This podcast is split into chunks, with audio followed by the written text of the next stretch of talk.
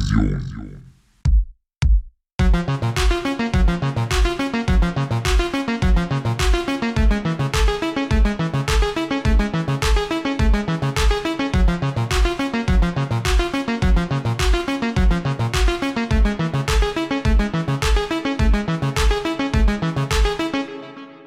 Willkommen zur Staffel 3, Folge 1 zum Thema Classroom Management. Heute soll es darum gehen, wie können wir ruhig bleiben und richtig reagieren, genau in diesen Momenten, wenn Schüler herausforderndes Verhalten zeigen. Wie reagieren wir auf Fehlverhalten? Wir alle kennen den Spruch nur allzu gut, Angriff ist die beste Verteidigung. Wahrscheinlich ist der Spruch nirgendwo wahrer als beim sogenannten Classroom Management. Mir ist leider kein ähnlich guter und griffiger deutscher Begriff für diesen Teil des Schullebens bekannt. Vorbeugung ist ein Schlüsselelement im Classroom-Management und je mehr vorbeugende Maßnahmen durch proaktive Strategien ergriffen werden, desto geringer ist die Wahrscheinlichkeit, dass Problemverhalten auftritt. Aber auch in den am besten geführten Klassen werden von Zeit zu Zeit Probleme auftreten. Für einige Kollegen sind Verhaltensprobleme im Klassenzimmer eine oder sogar tägliche Routine, die aus der wachsenden Kultur der Respektlosigkeit resultieren. Die Kultur der Respektlosigkeit, die nach und nach in unsere Schulen eingesickert ist. Für andere Kollegen sind Disziplinprobleme selten oder treten nur unter ungewöhnlichen Umständen oder Situationen auf. Aber unabhängig von ihrer Häufigkeit wissen wir, dass sie zwangsläufig auftreten werden. Wenn herausforderndes Verhalten auftritt, müssen wir Lehrer mit dem nötigen Rüstzeug ausgestattet sein, um mit solchen Problemen auf professionelle und respektvolle Weise umzugehen. Es muss ein Rüstzeug sein, das die Schüler, die sich nicht an die Regeln halten, zum einen in die Verantwortung nimmt und aber auch gleichzeitig den Unterricht so wenig wie möglich stört. Das ist ein sehr hoher Anspruch, der jedoch in allen außer den extremsten Fällen durch den Einsatz einiger wirksamer reaktiver Strategien erfüllt werden kann. In jedem Fall beginnt eine angemessene Reaktion auf Fehlverhalten bereits in einem sehr frühen Stadium der Ereigniskette.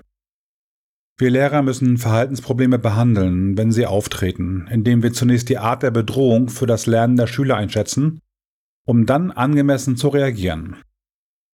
Konflikte sind unvermeidlich, aber sie können bekämpft werden, wenn bei aufkommendem Fehlverhalten durch frühzeitige Interventionsstrategien sofort reagiert wird. So kann eine Vielzahl der kleinen Verhaltensprobleme im Klassenzimmer beseitigt werden.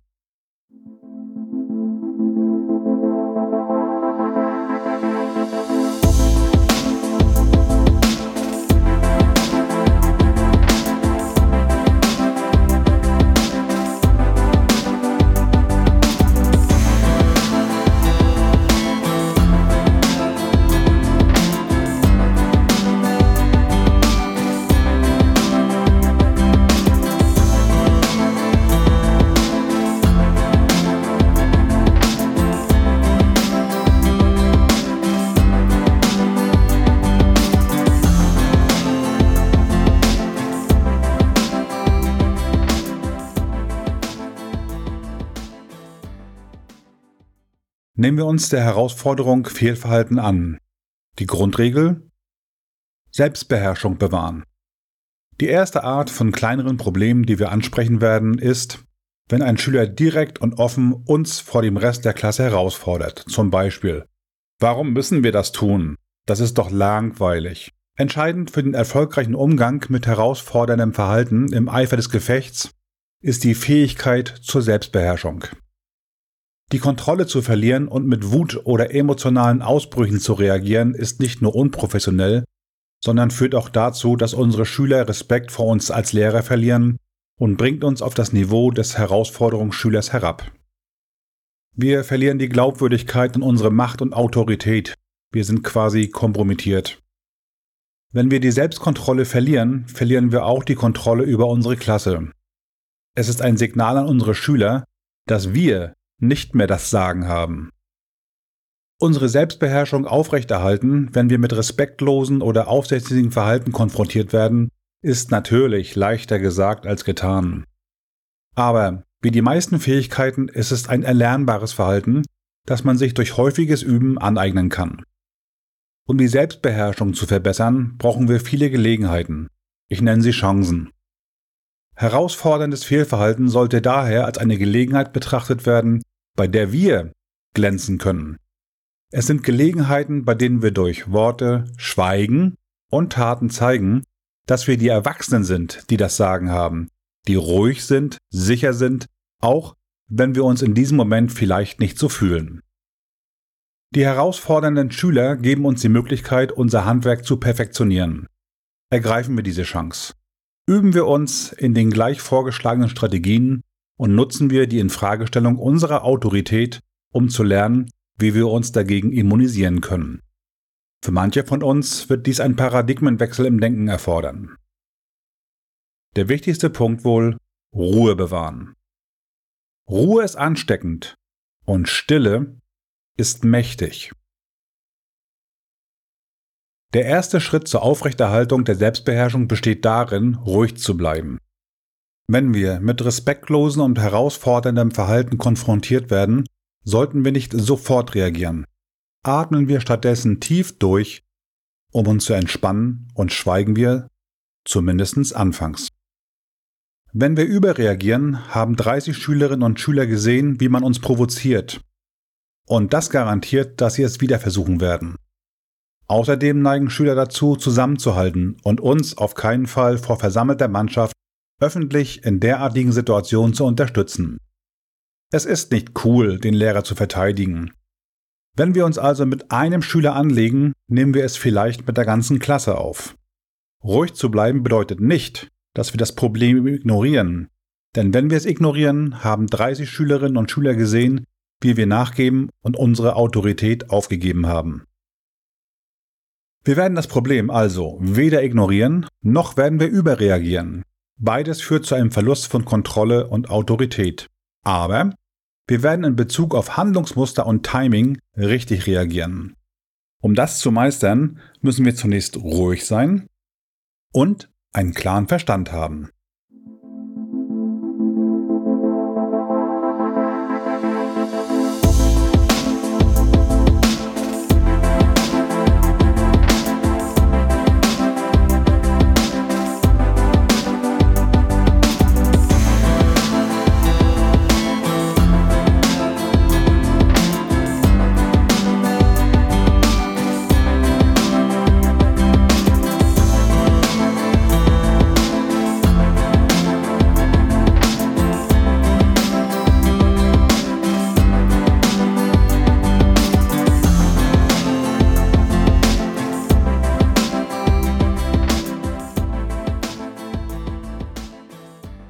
Eine mögliche Strategie und Taktik wäre, einfach warten und simulieren. Und ja, das meine ich ernst. Der zweite Schritt besteht darin, ruhig und schweigend zu warten, während wir eine diesen Prozess unterstützende Haltung annehmen. Zum Beispiel könnten wir leicht an der Seite stehen, ohne den Schüler zu bedrohen, der uns herausfordert. Und wir simulieren Nachdenken. Das heißt, wir tun so, als würden wir denken. Wir sagen damit, ich bin hier, ich habe keine Angst. Und du solltest auch keine haben. Ich bin ein Erwachsener. Ich bin erwachsen und ich kann mich um die Sache kümmern, ohne dass wir ein Wort dazu sagen.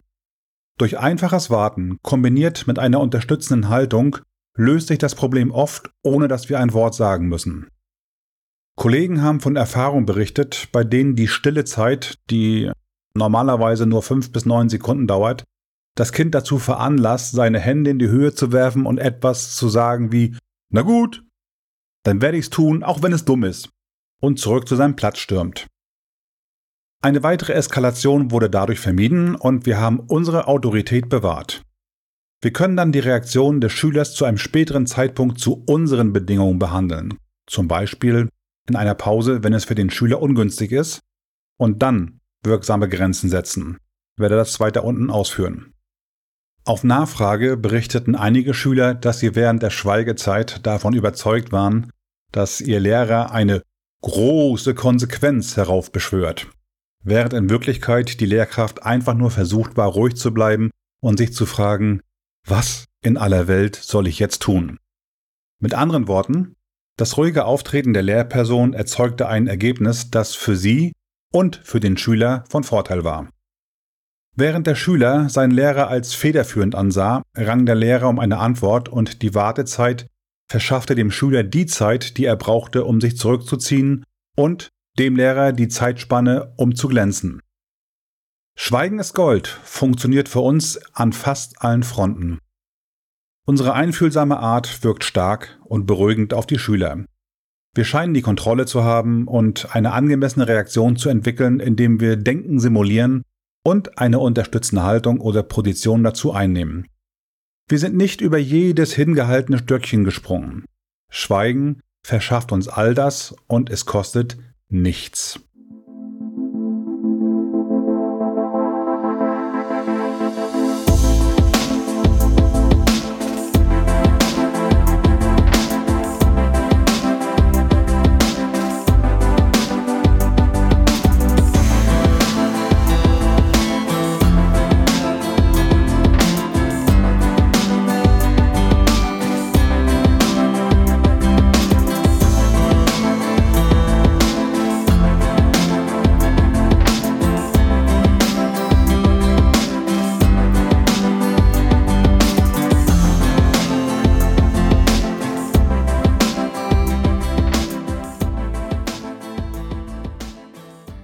Nächster wichtiger Punkt, Machtkämpfe unbedingt vermeiden. Und ja, das ist tatsächlich einfach.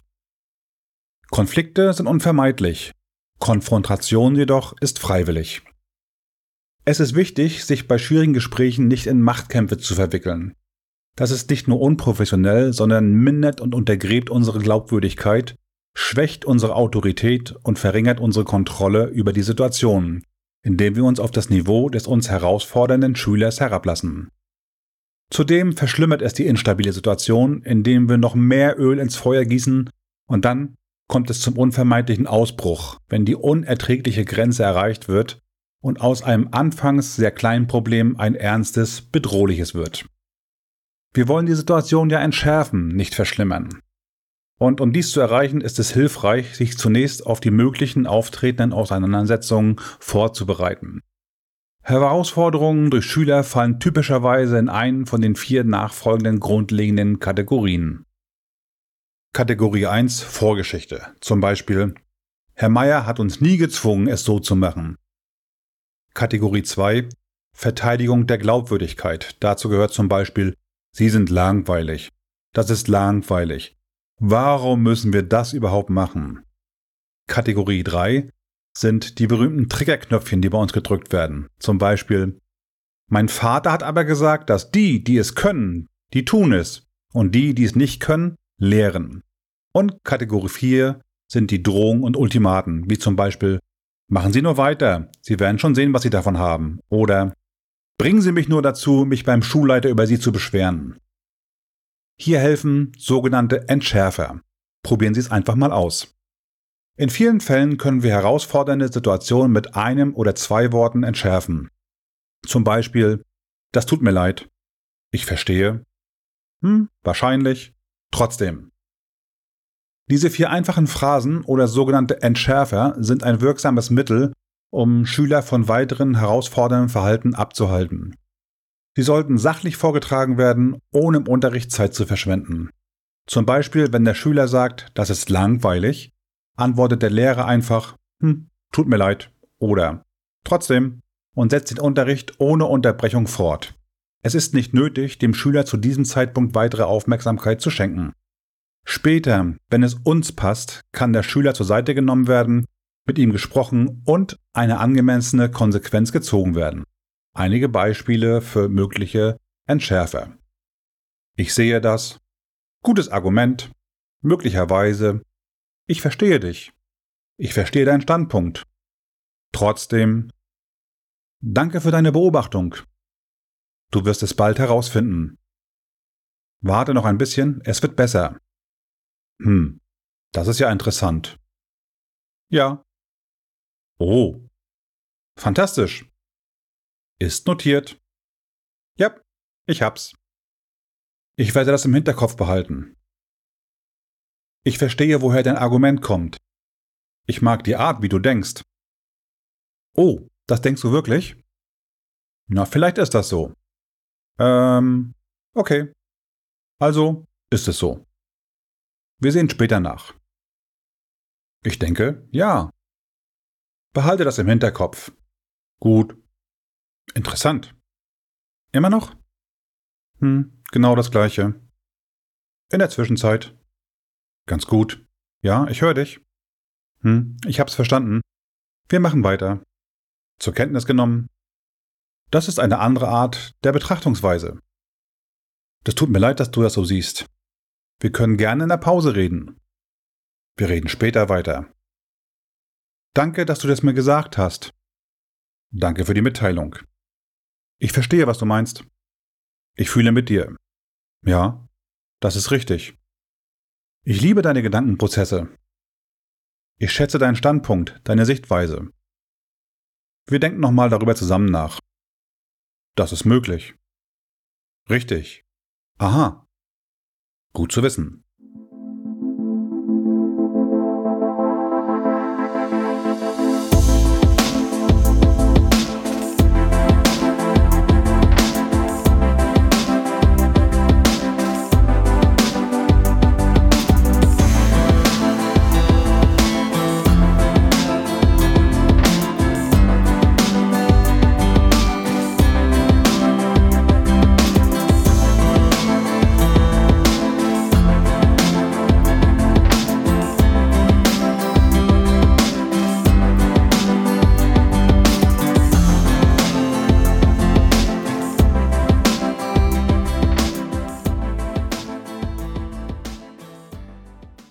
Ein paar Worte noch zur sogenannten Kunst des Entschärfens. Erfolgreiche Lehrer entschärfen routinemäßig Herausforderungen, um gut weiter zu unterrichten und auch, um die Aufmerksamkeit von bestimmten Brennpunkten oder potenziellen Problembereichen wegzulenken. Timing ist alles. Wenn Konfrontation oder negatives Verhalten eine Störung zu verursachen beginnt, sollte die Aufmerksamkeit der Klasse oder des Schülers auf die anstehende Aufgabe und nicht auf die herausfordernde Situation gerichtet sein. Das kann das Problem reduzieren oder beseitigen, sowohl genau in diesem Moment als auch vor einer Wiederholung der Situation. Diese mentale Ablenkung bietet dem Schüler Gelegenheit, das negative Verhalten aufzugeben, ohne dass er weiß, dass er dies getan hat. Das Beste daran ist, dass wir als Lehrer nichts verpasst haben und der Unterricht weitergeht. Verwenden wir also Entschärfer, um den Störenfried zu unterbrechen. Manchmal helfen sogar Übersprungshandlungen. Diese Verhaltensweisen erscheinen vordergründig völlig sinnlos und doch beruhigen und schinden sie Zeit. Ein Verhalten, das unerwartet auftritt und nicht zu dem davor oder nachgezeigten passt und in der Situation unangemessen und wenig hilfreich erscheint, nennt man Übersprungshandlung. Denn Übersprungshandlungen dienen der Stressminderung. Ich werde dazu noch ein Video verlinken, das man dazu sich anschauen kann. Es geht dann weiter in Folge 2 zum Thema Classroom Management. Vielen Dank fürs Zuhören.